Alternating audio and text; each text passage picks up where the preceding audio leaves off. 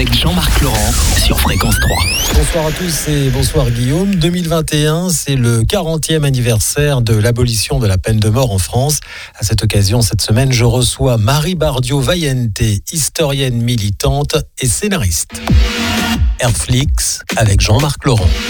Qu'est-ce qui a déterminé euh, le fait que vous soyez devenue une militante pour l'abolition universelle de la peine de mort? Culturellement et par mon éducation, c'est un sujet qui a toujours été euh, sensible et présent. Donc il y a eu ça. J'ai vu euh, effectivement, moi j'ai lu le, j'ai lu le pullover rouge et j'ai vu le film. J'avais entre 10 et 12 ans.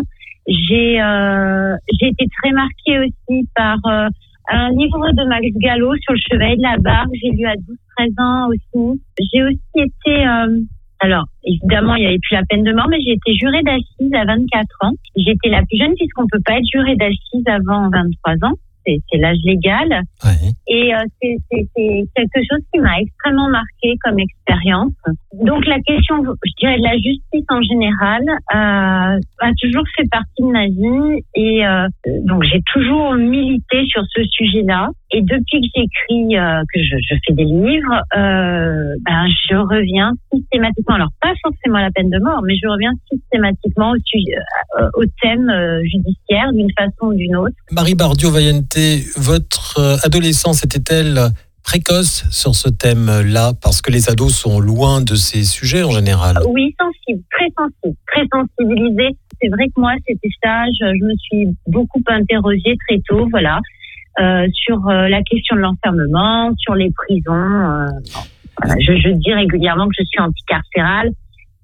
J'aime pas trop ce terme-là parce que ça définit mal les choses. Mais oui, c'est un sujet qui n'est pas du tout secondaire pour moi et qui est lié en fait. Oui. Donc, donc le pullover rouge de, de Perrault, oui.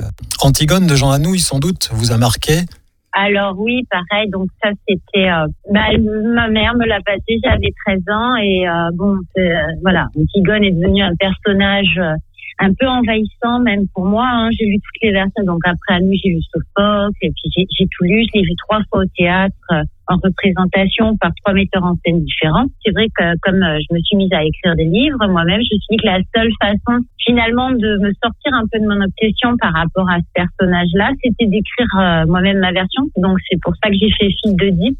Et puis il y avait aussi la question que Antigone a toujours été euh, écrite ou représentée par des hommes et je trouvais ça dommage parce que c'est vraiment un personnage euh, féministe avant l'heure. Donc, euh, cette façon qu'elle a de dire non face, face à un système d'hommes, face à une justice d'hommes, est quand même euh, très, très parlant. À demain, Marie Bardio Vayente, dans le cadre de ce 40e anniversaire de l'abolition de la peine de mort en France.